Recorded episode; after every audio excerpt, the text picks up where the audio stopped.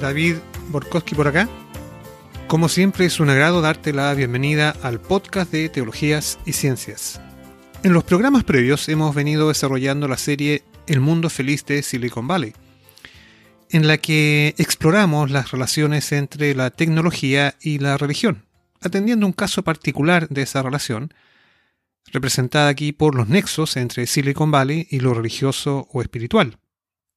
Pero a partir de hoy vamos a introducir un nuevo ciclo, un nuevo ciclo, la transición ascética, que va a ir alternando con la serie de tecnología de Silicon Valley. Es decir, un mes vamos a continuar con el tema de Silicon Valley y al mes siguiente vamos a desarrollar el ciclo sobre ascetismo. Así vamos a saltar en el tiempo desde nuestra sofisticada sociedad actual hasta la era de la iglesia primitiva, y temáticamente vamos a transitar entre la tecnología representada por Silicon Valley y el sexo como materia de conflicto en la transición ascética.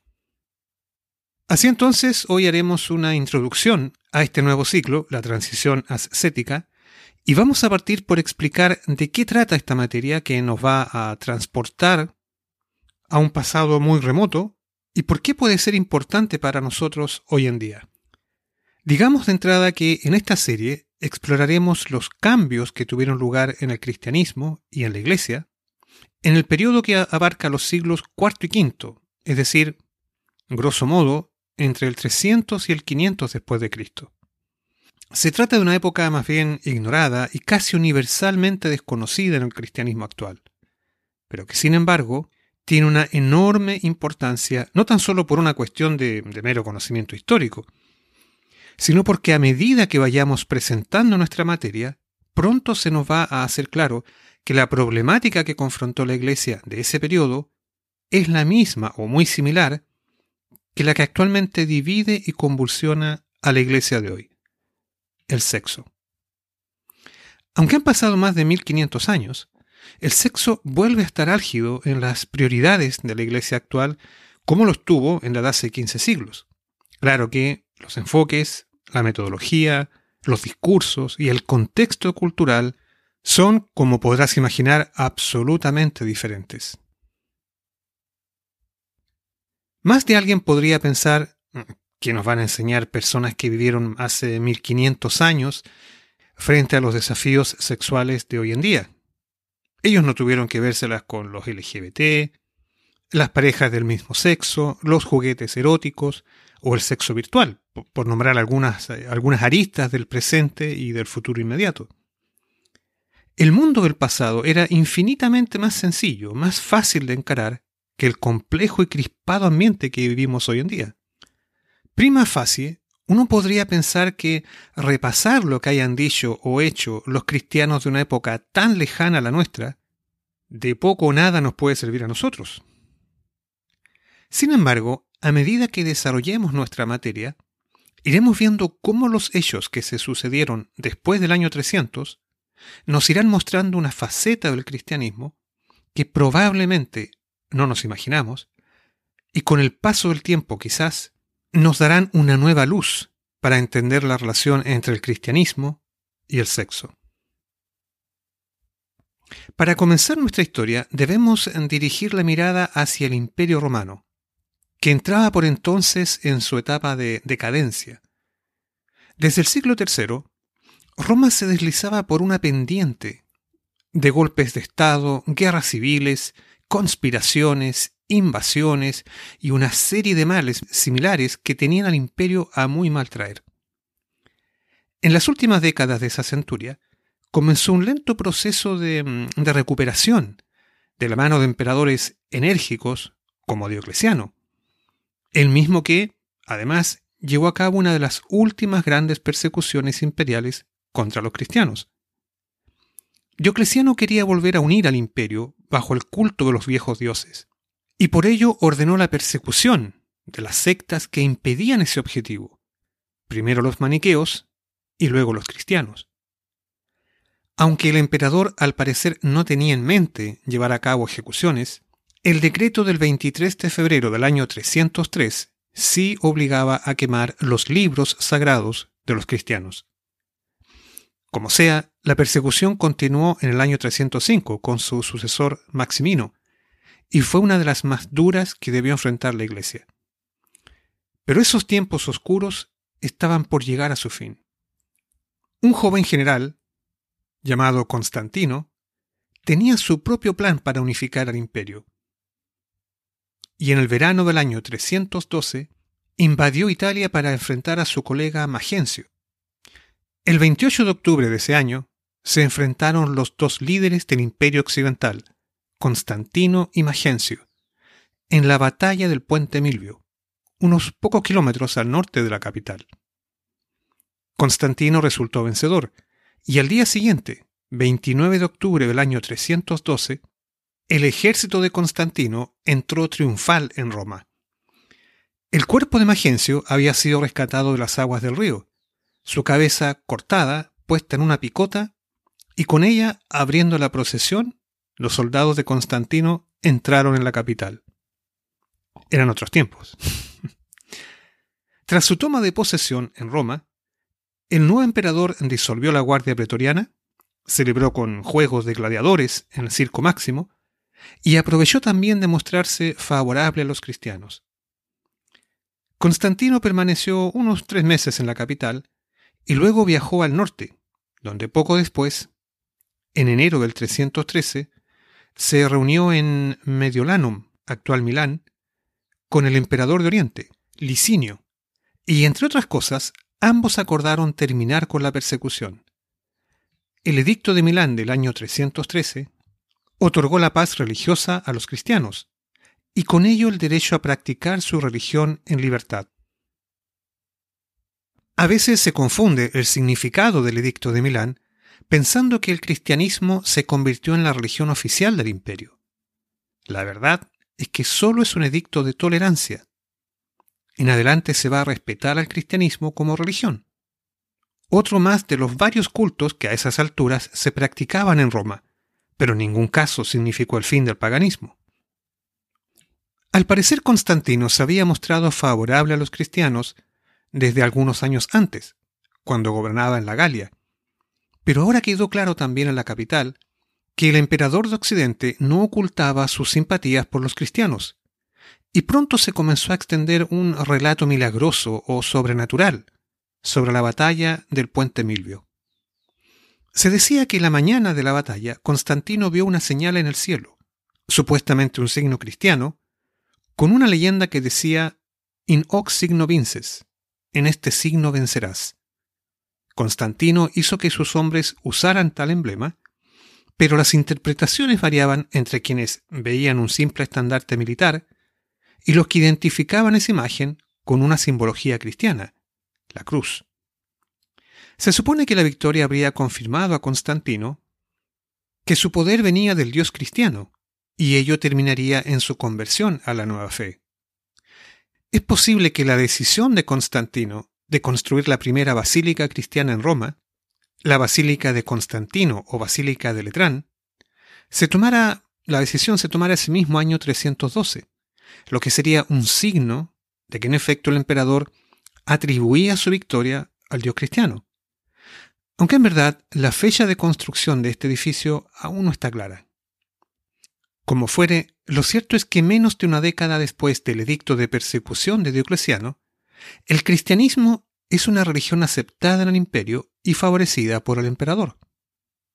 Dicho esto, la verdad es que la figura de Constantino sigue siendo polémica hasta nuestros días.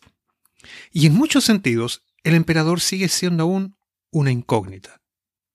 Por ejemplo, la leyenda de la señal previa a la batalla puede tener otra lectura. Porque he sabido que Constantino había sido desde joven un adorador del Sol Invictus, del Sol Invictus, el dios Sol. La imagen final de Constantino que prevaleció hasta hace poco, la del primer emperador cristiano, debe mucho a los cronistas que fueron contemporáneos del emperador, hombres como Lactancio y Eusebio de Cesarea, ilustres escritores cristianos que ensalzaron la memoria de Constantino casi como redactando verdaderos panegíricos al emperador. Eusebio, por ejemplo, llegó a describir su ingreso triunfal en Roma como si se tratara, como si se tratara de un nuevo Moisés guiando al imperio hacia una nueva tierra prometida. Pero por otro lado, unos cinco años después de su victoria en el puente Milvio, Constantino hizo acuñar monedas con inscripciones mitológicas, como Hércules el Victorioso, Marte el Destructor, Júpiter el Preservador y sobre todo el Sol Invictus, el dios invencible al que Constantino había adorado de joven. ¿Eran solo medidas políticas para congraciarse con la población o la élite pagana aún numerosa en el imperio? ¿O quizás el emperador buscaba algún acomodo, algún arreglo entre adorar al dios cristiano y a los viejos dioses? Preguntas sin respuesta. La apuesta de Constantino por la Iglesia sigue además rodeada de muchas incógnitas. La más obvia es ¿qué cantidad de cristianos había en el imperio? ¿Acaso Constantino se volvió a los cristianos porque eran la mayoría, eran mayoría en la población? ¿Había una mayoría cristiana en la ciudad de Roma? ¿O tal vez los cristianos eran mayoría en la élite, en la aristocracia romana? Son cuestiones muy difíciles de responder, sobre las cuales obviamente no hay datos, y bueno, solo queda especular. Tal como vimos en, una entrada anterior del blog de Teologías y Ciencias, en 1996 el sociólogo estadounidense Rodney Stark planteó su propia teoría sobre el crecimiento del cristianismo en el Imperio Romano, en un libro titulado The Rise of Christianity, A Sociologist Reconsiders History. En esta obra, Stark toma como referencia los estudios que había realizado en los años 60 y 70 sobre el crecimiento de los mormones y la secta Moon en Estados Unidos, y a partir de esa investigación, proyecta una tasa de crecimiento para la Iglesia en el periodo romano de un 40% por década, o un 3,42% anual, cifras que parecen extraordinarias. Siguiendo esta línea, Stark cree que el cristianismo habría pasado de cerca de un millar de, seguidores después de la muerte de Jesús a ser em, el 1,9% de la población para el año 250, el 10,5% para el año 300 y el 56,5% de la población del imperio para el año 350, es decir, cerca de unos 34 millones más menos. Por supuesto que, como dijimos antes, estos son solo especulaciones. Por ejemplo, según Stark, al momento de convertirse Constantino en emperador de Occidente, los cristianos habrían sido alrededor del 10% de la población. Mientras que Edward Gibbon, un escritor e historiador británico del siglo XVIII, y a quien, bueno, citaremos más adelante, estimaba ese porcentaje en torno al 5%. De igual manera, es difícil precisar la población cristiana en la capital. Algunos expertos creen que hacia el año 300, Roma habría oscilado entre los 500.000 y 700.000 habitantes, aproximadamente, y alrededor de unos 40.000 de ellos serían cristianos. Otra vez nos encontramos que entre un 5 y un 10% de los habitantes de Roma pudo haber sido cristiano. En cualquier caso, los expertos apuestan a que al principio del reinado de Constantino, el imperio seguía siendo mayormente pagano, aunque la distribución geográfica de cristianos y paganos variará considerablemente de una región a otra. Por ejemplo, sabemos que la presencia cristiana era mayor en las provincias orientales, una región particularmente sensible dada su importancia geoestratégica para el imperio. Pero más allá de las cifras, quizás Constantino vio en la Iglesia y su mensaje universal un recurso muy importante en momentos en que el imperio está, necesitaba unidad, después de más de un siglo de divisiones y luchas internas. Ya vimos que Constantino derrotó a Magencio y logró reunir a todo el imperio occidental en el año 312. Y una década más tarde marchó a la guerra contra su colega de Oriente, Licinio, al que derrotó y de esa forma Oriente y Occidente quedaron bajo su control, es decir, reunificó al imperio bajo un solo emperador.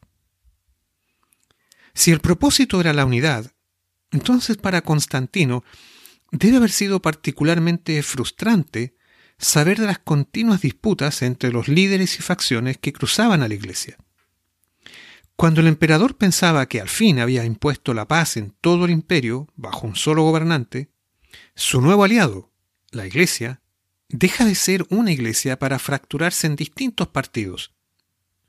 La mayor de esas fracturas durante el reinado de Constantino será la de arrianos contra nicenos, trinitarios y antitrinitarios, aunque claro que no será la única, si pensamos en la controversia donatista, por ejemplo, en el norte de África. Y es que además de la polémica figura de Constantino y su controversial influencia sobre el clero, este periodo va a ser testigo de muchas personalidades fuertes que van a dejar su huella sobre el cristianismo, a veces de maneras tan polémicas como el mismo emperador. A lo largo de este ciclo nos vamos a encontrar con Atanasio, Arrio, Jerónimo, Ambrosio, Donato, Agustín, Juan Crisóstomo, por nombrar algunos. Estas tensiones nos hablan de los cambios que experimenta la Iglesia en el momento en que comienzan a desaparecer los emperadores paganos y sus persecuciones, las que son reemplazadas por emperadores cristianos, que ya no persiguen a la Iglesia, pero sí intervienen en los asuntos doctrinales y eclesiásticos, una nueva situación desconocida hasta entonces. En este cambiante escenario se reescribe la situación interna de la Iglesia y surge un personaje que no es nuevo, pero que adquiere un protagonismo creciente, fruto de un poder cada vez mayor, el obispo. Los obispos se vuelven celosos guardianes de su independencia y de sus áreas de influencia, tanto en las ciudades en las que residían como en las zonas cercanas que estaban bajo su administración o tutela. Para que te hagas una idea del poder que van a alcanzar los obispos en este periodo, vale la pena echar un fugaz vistazo a la situación en Alejandría. Después de ser fundada por Alejandro Magno, Alejandría pronto se convirtió en una de las principales ciudades del Mediterráneo. En el periodo de la dinastía Aláguida, que gobernó durante los tres siglos que separan a Alejandro de Julio César, Alejandría fue la capital del reino de Egipto y también la capital cultural del helenismo.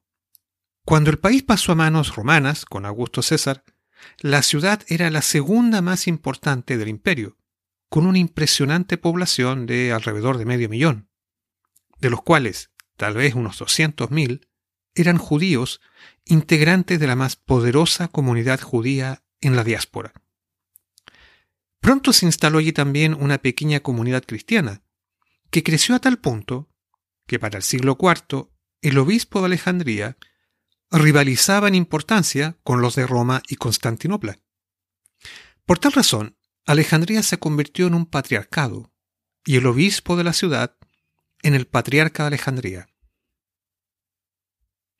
Como veremos en próximos programas, con el paso del tiempo el patriarca de Alejandría amasó tal poder que para el año 400 llegó a ser conocido de manera popular en Egipto como el faraón. ¿Qué tal? el faraón.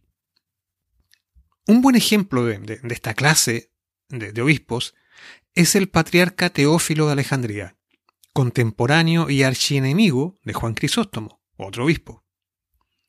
Teófilo intervino ante la corte imperial para impedir que Juan Crisóstomo fuera elegido patriarca de Constantinopla planeando conjuras palaciegas e incluso presentándose en la ciudad con escoltas armados. O sea, el, el obispo Teófilo, el patriarca Teófilo con su guardia de corps. bueno, algunas décadas más tarde, en el año 432, cuando el obispo Cirilo de Alejandría quiso ganarse el apoyo del emperador Teodosio II contra los nestorianos, un grupo o una secta cristiana, no halló nada mejor que sobornar al prepósitus, o sea, el eunuco jefe de la corte, con 200 libras de oro.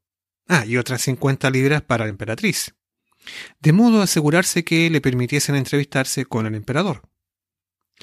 Comprenderás que esa cantidad de dinero era prohibitiva para cualquier persona y solo estaba disponible para la aristocracia, o, como lo demuestra este ejemplo, para los obispos más poderosos del imperio lo que nos da una idea del poder que amasaron estos obispos tanto en términos religiosos como políticos y económicos. Ha pasado poco más de un siglo desde la persecución de Diocleciano y mira tú a dónde han llegado los obispos. Cualquier parecido con la actualidad es pura coincidencia.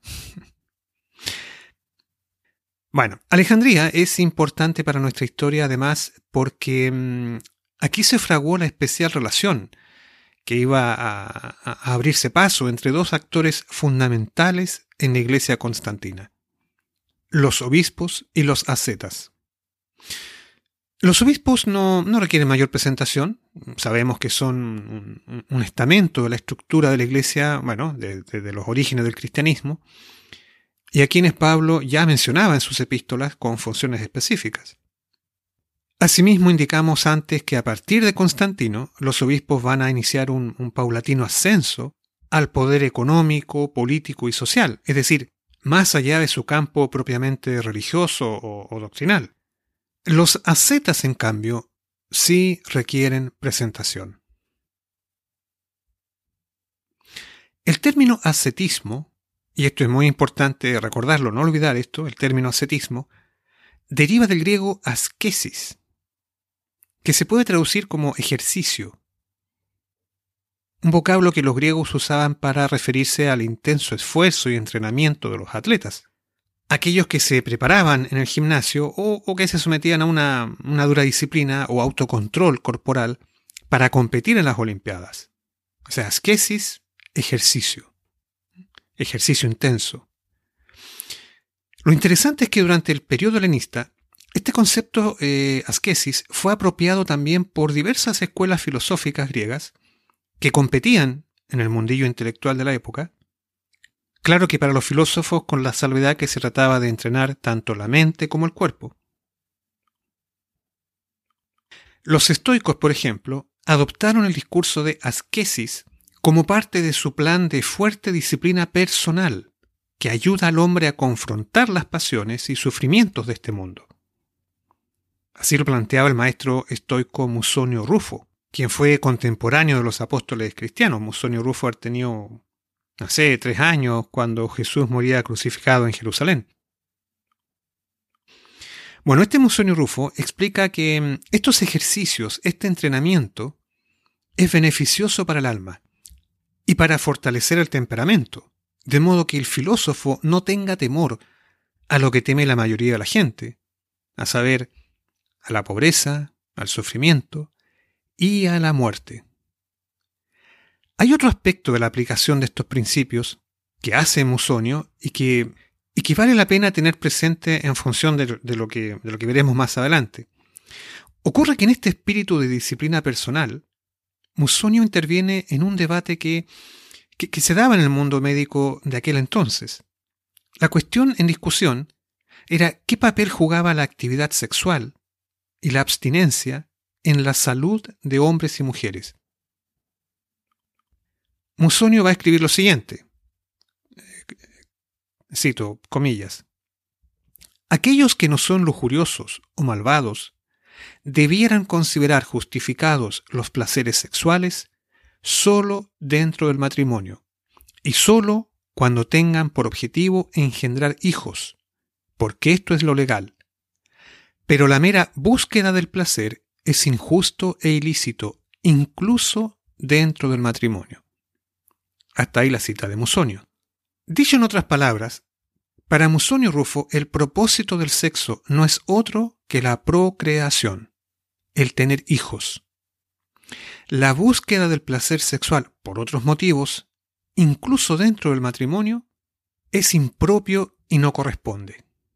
Esto es muy interesante porque nos dice que para el filósofo griego el placer sexual es un problema.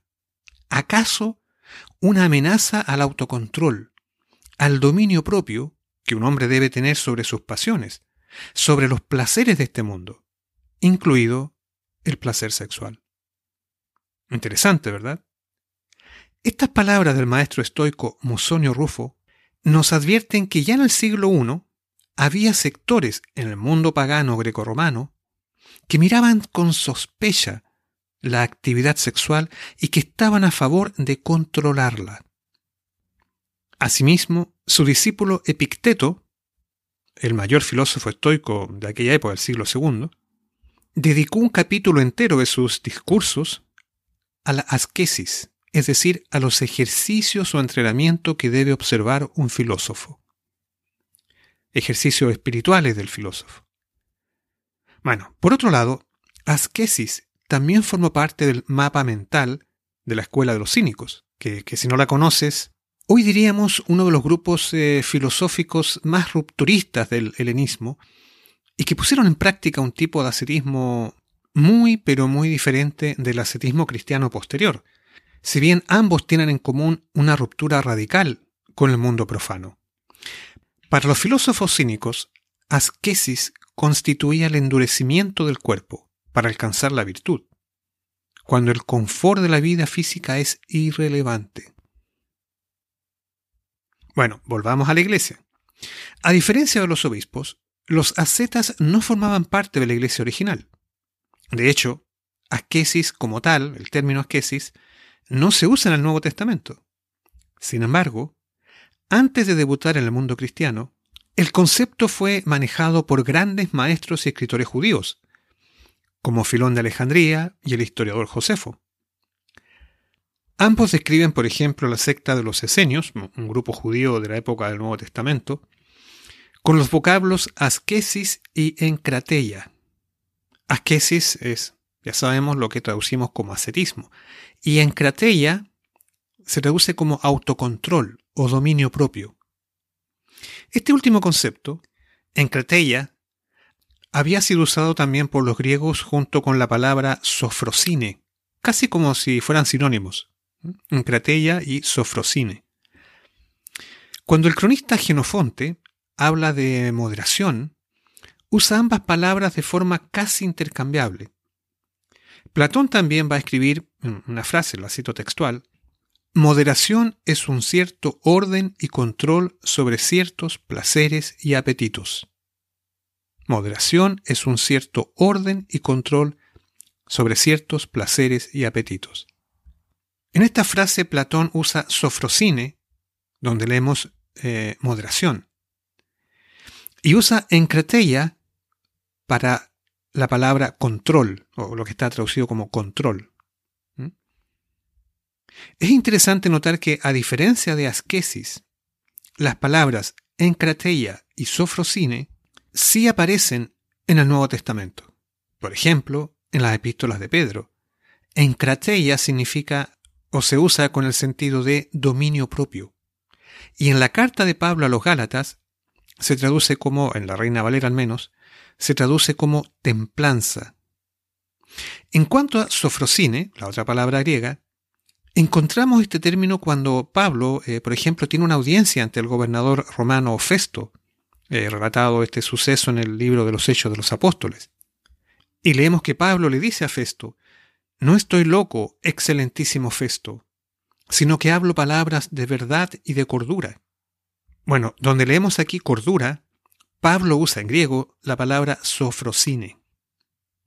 Pablo vuelve a usar esta palabra cuando instruye después por carta a Timoteo y le explica, cito textual a Pablo, Asimismo que las mujeres se atavíen de ropa decorosa, con pudor y modestia. Donde se traduce modestia, en castellano, Pablo otra vez usa el término sofrosine, modestia. Así que, en resumen, aunque asquesis no se usa en el Nuevo Testamento, o sea, la palabra asquesis no, no aparece en el Nuevo Testamento, sí encontramos en el vocabulario de los apóstoles los términos griegos escrateia y sofrosine, que formaban parte del mundo ascético que se insinuaba en la cultura griega y en algunos grupos judíos como los esenios, a los que ya vimos que Filón y Josefo se referían usando justamente estas palabras, encrateia y sofrosine. De modo que algo había en el Nuevo Testamento del lenguaje ascético, pero no mucho más. A decir verdad, el rasgo más distintivo de los ascetas cristianos del periodo de Constantino es su renuncia sexual, el celibato. Esto, que podría considerarse una, una opción personal más bien esporádica, evolucionó hasta convertirse en la práctica en un, en un estándar o, o prueba de compromiso con la Iglesia, a tal punto que la doctrina, la teología de la época, va a mutar en una teología ascética. Es decir, los maestros y escritores cristianos de este periodo van a lanzar un fuerte mensaje de continencia sexual. Van a exhortar a la población cristiana a la abstinencia sexual como indicador de un carácter cristiano. Pero, claro, esto es algo que tiene eh, muy poco o nada de apoyo en la Biblia. Pero nada que la imaginación o los métodos exegéticos de los ascetas no puedan resolver. ¿Cómo se las arreglaron los ascetas cristianos para construir una teología en la que renunciar a la actividad sexual es uno de sus rasgos más prominentes? ¿Qué efectos tuvo esto en la población cristiana y en la historia posterior de la Iglesia? Bien, en las próximas entregas de esta serie, La transición ascética, iremos viendo qué curso siguió una de las transformaciones más potentes y más desconocidas en la milenaria historia del cristianismo. Bien, pues terminamos así esta introducción y también nuestro programa de hoy. Y si te interesa este tema y quieres conocer más, te, invito a que visites el blog teologíasyciencias.blogspot.com, donde puedes además eh, dejar tus comentarios o tu opinión sobre esta materia. Te aviso también que está disponible una guía, una guía que trata esta y otras materias que tienen que ver con el tratamiento del sexo en el cristianismo. Y si quieres adquirirla, solo tienes que escribir a teologíasyciencias.gmail.com. En la guía hay un capítulo dedicado a la transición ascética em, que presenta en forma resumida lo que en estos programas vamos a ampliar, vamos a entregar más información junto con otros tópicos también más contemporáneos. Por último, en redes sociales nos puedes seguir en Twitter en arroba podcastic. Gracias una vez más por tu tiempo y será hasta un próximo programa si Dios quiere.